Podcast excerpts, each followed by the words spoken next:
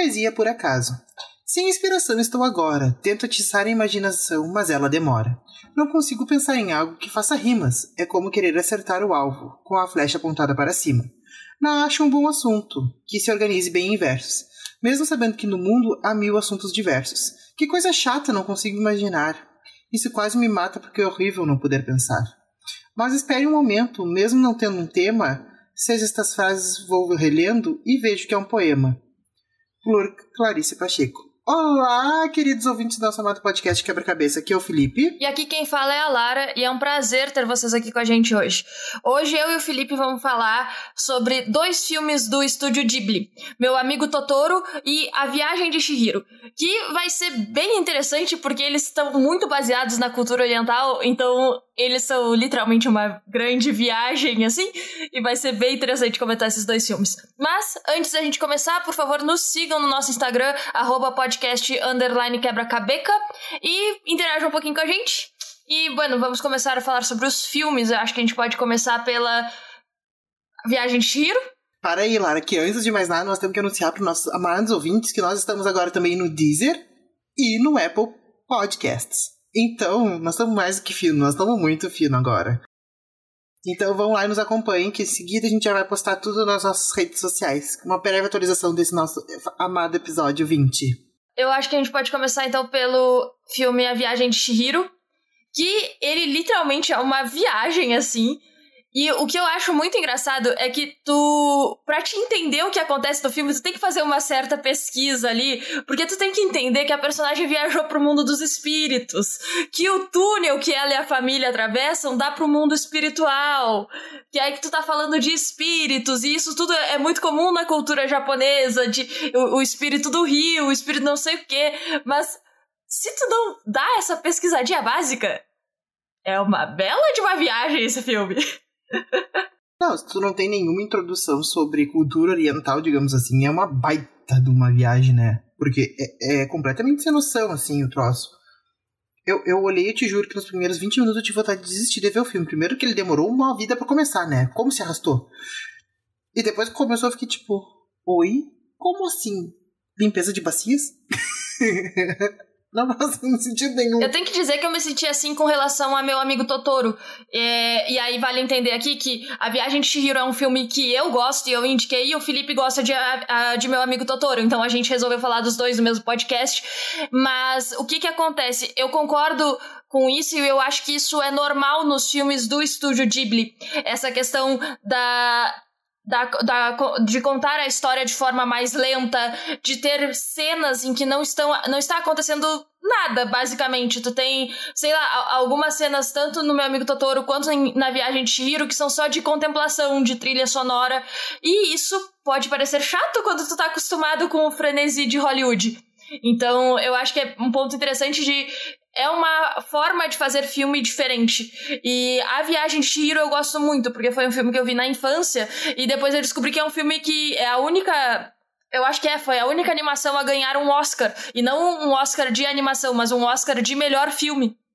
Então, assim, é, eu gosto, mas é aquela coisa. Se tu não sabe nada de cultura oriental, só vai na viagem, aceita o filme, abraça o filme e aceita que os pais viraram porcos, mas se tu olhar por baixo disso, tu pode até ver uma certa uh, viagem de amadurecimento. Crítica à sociedade do consumo?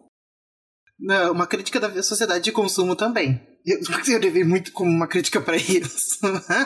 eu concordo com isso. Eu, eu, concordo com isso. Principalmente quando tu fala do personagem aquele, o sem face, que ele fica oferecendo ouro para as pessoas. Quando as pessoas aceitam ouro, ele vai ficando maior, ele vai ficando cada vez mais ganancioso. Mas quando as pessoas não aceitam, aquilo é, assusta ele, aquilo tira poder dele. Então isso é muito interessante porque a Shihiro recusa o ouro. A Shihiro não se torna um porco porque, diferente dos pais, ela não comeu a comida que era para os espíritos. Então, tu tem essa questão de, de uma crítica a gente só querer consumir, consumir, consumir e consumir.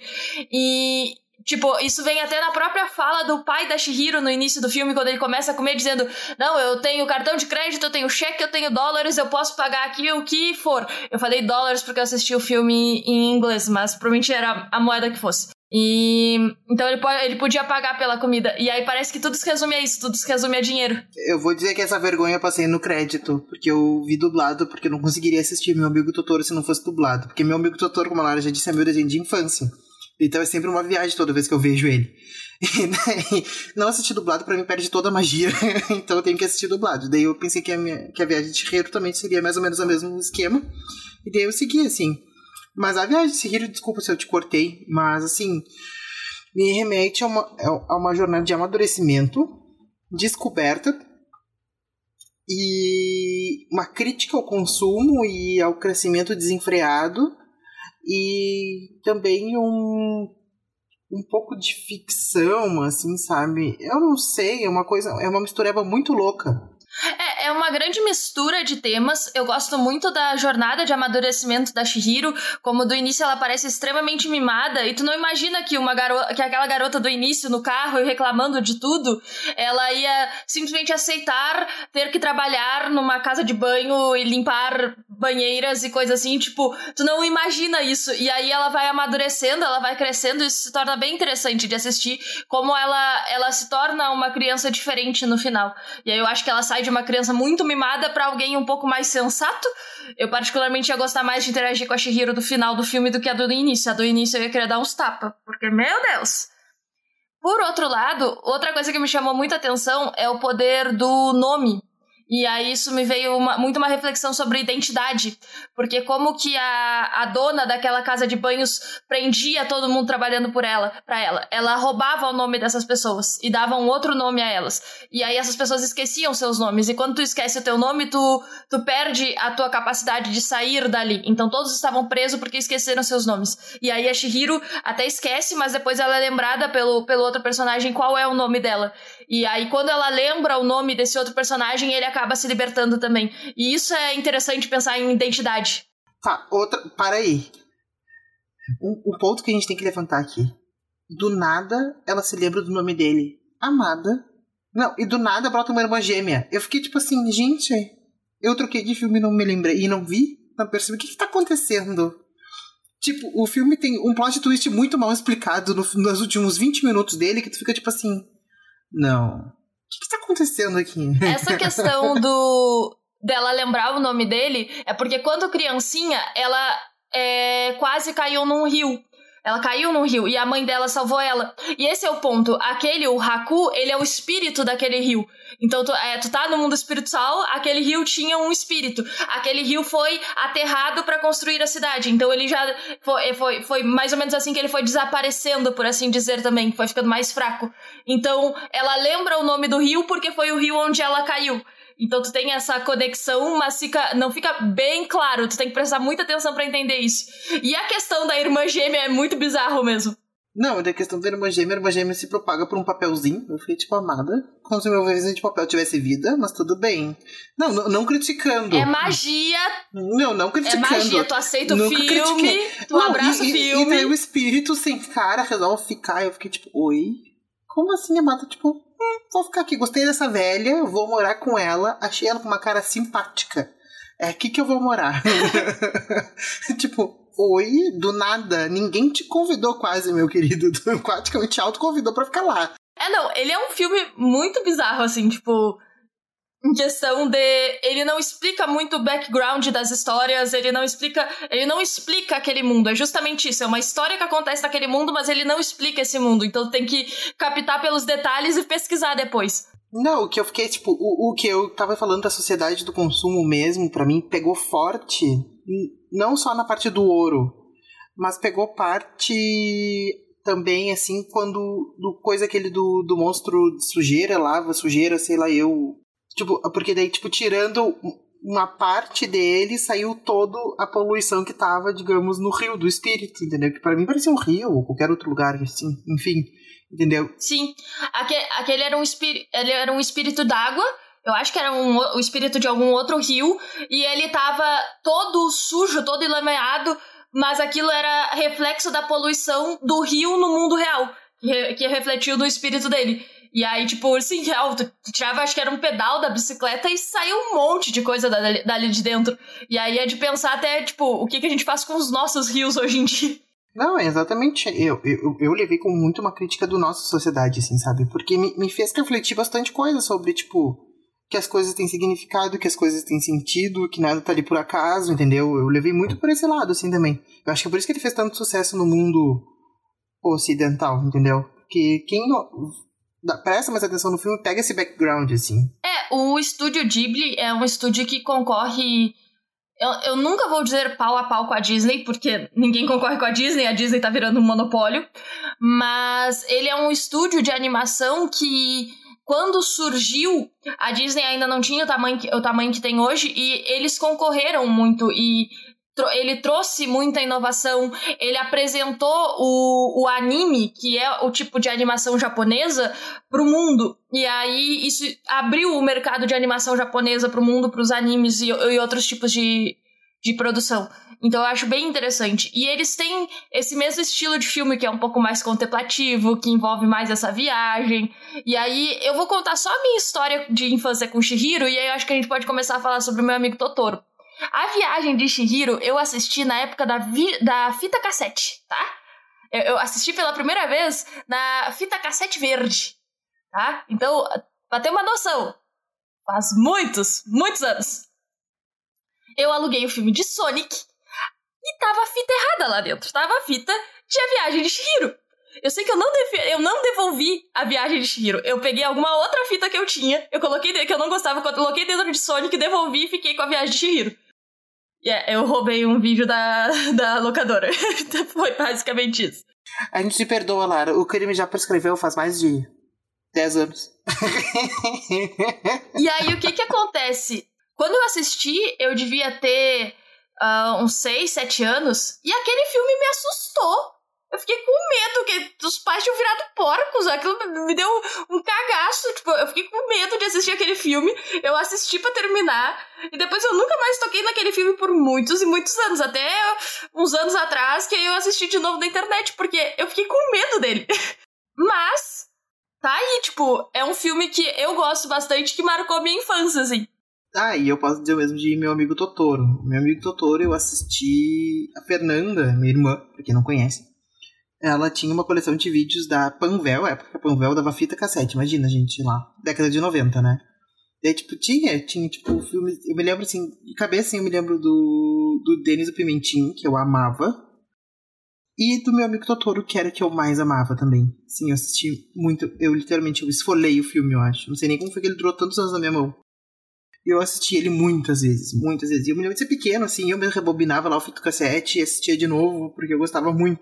E hoje eu tava olhando assim, eu ainda tenho vontade de pegar a May e botar ela num potinho, porque ela é muito fofa.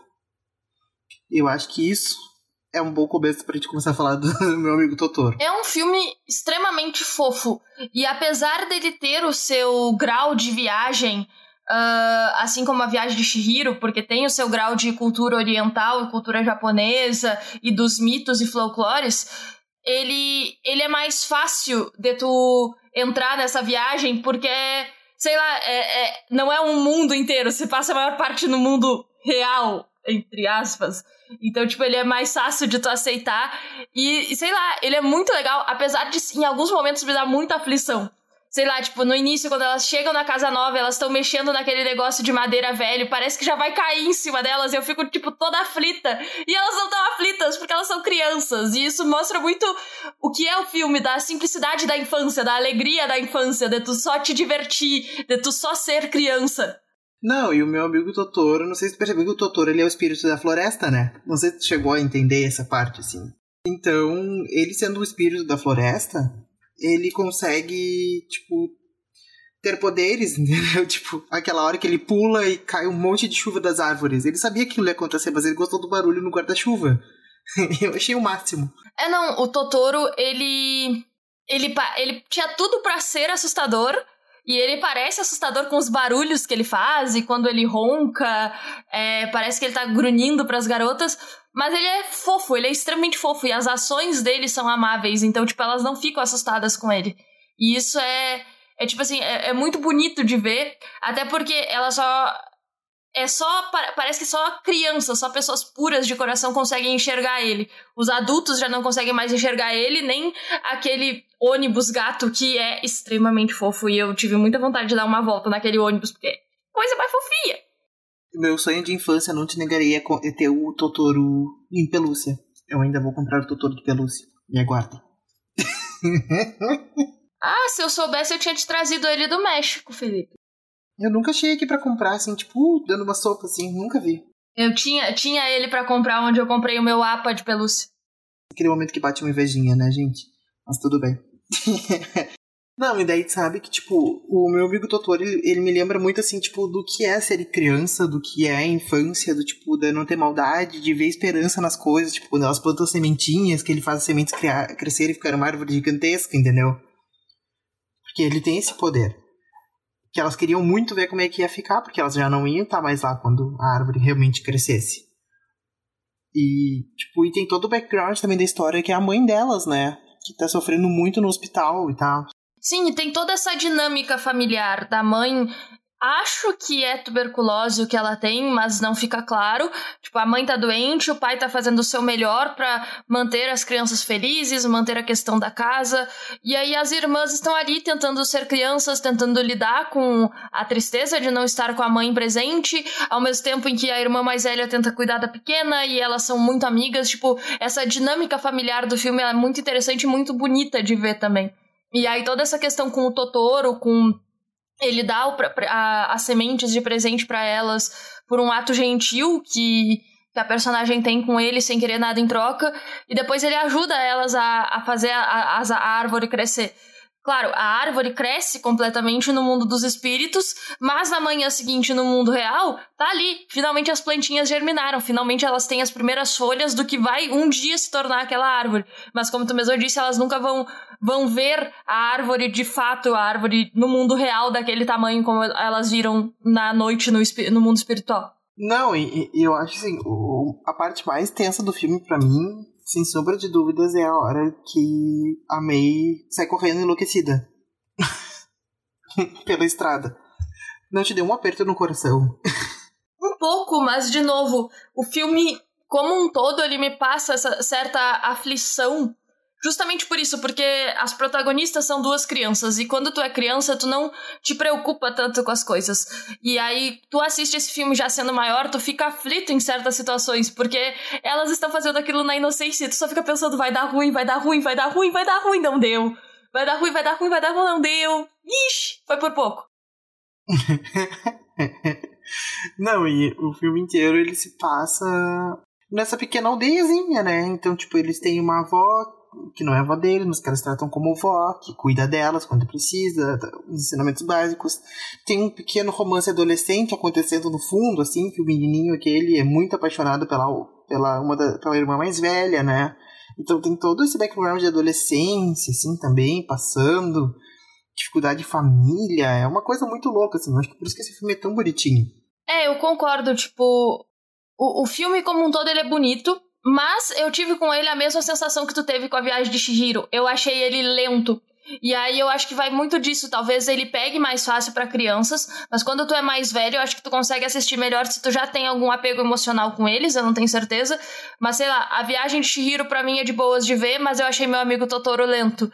E tu achou, tu acha meu amigo Totoro de boas de ver, mas acha a viagem de Shihiro lento. Então eu acho que vai muito do afeto que a gente tem com cada filme. Ah, não, com certeza, sim, mas eu, eu fico assim a, a recordação de tipo. Não é que. São filmes bonitinhos, entendeu? Parece que te traz um. É pode ter tipo, uma sensação de familiaridade, sabe? Tipo, que quando tudo pode dar errado, também pode dar certo, entendeu? Quando tu acha que tudo tá perdido, tem uma esperança. Sim, com certeza. Não, eu, eu gosto bastante dos dois filmes. Uh, e eu gosto dos filmes do estúdio Ghibli. Eu tenho vontade de ver mais filmes desse estúdio, porque elas têm, eles têm essa pegada diferente. Mas eu não acho que é o tipo de filme que eu assistiria todos os dias, justamente por eles terem essa pegada mais lenta, mais contemplativa. Mas eu gostei bastante de ambos. Não, umas paisagens bonitas, né? Que filme pra ter umas paisagens bonitas? Sim, com certeza. Não, é, tem muito isso. É, tem uma arte muito bonita, uma animação como um todo muito bonita, e tem essa coisa das paisagens, de um momento de contemplação. e, e que é pra te só sentir. E aí eu, eu acho isso muito interessante no filme e não é algo normal de tu ver em outras animações, em outros, outros filmes de Hollywood, coisa assim, não é normal tu ter esses momentos. Então tá, Lara, acho que a gente pode ir pro nosso momento de quebra. E eu quero saber o que tu vai indicar para todo mundo ver, ou ouvir, ou ler, sei lá. Show! Então, eu tenho dois vídeos para indicar. Um deles é do canal Mikan, com três N's no final, que é a cena em que nada acontece. É importante. É, que vai trazer essa questão do vazio e vai usar a viagem de Shihiro como exemplo. E eu gostei muito de assistir e me ajudou muito a entender um pouco o mood dos filmes do estúdio Ghibli e um pouco também da história do filme A Viagem de Shihiro. E por final, eu vou indicar outro vídeo que é do canal Elegante, que é o, o significado da viagem de Shihiro e quem era o sem rosto. E são os dois vídeos que eu tenho para indicar porque me ajudaram a entender também o filme depois e me trouxeram mais algumas curiosidades sobre o filme que eu gostei bastante. Bom, o que eu tenho para indicar hoje é que vocês assistam os dois filmes. Porque eu sinceramente não consegui pensar em nada mais enquanto eu assisti os filmes, senão em Que Volta à Infância. E eu espero que vocês tenham o mesmo sentimento que eu tive assistindo os filmes, assim. Então, eu acho que eu não tenho mais nada mais pra indicar hoje, assim. Por incrível que pareça, me faltam palavras. bueno, beleza, eu acho que é isso. A gente se vê no nosso próximo episódio. Foi um prazer ter vocês aqui com a gente hoje. Foi um prazer, gente. Um beijo. Beijinhos.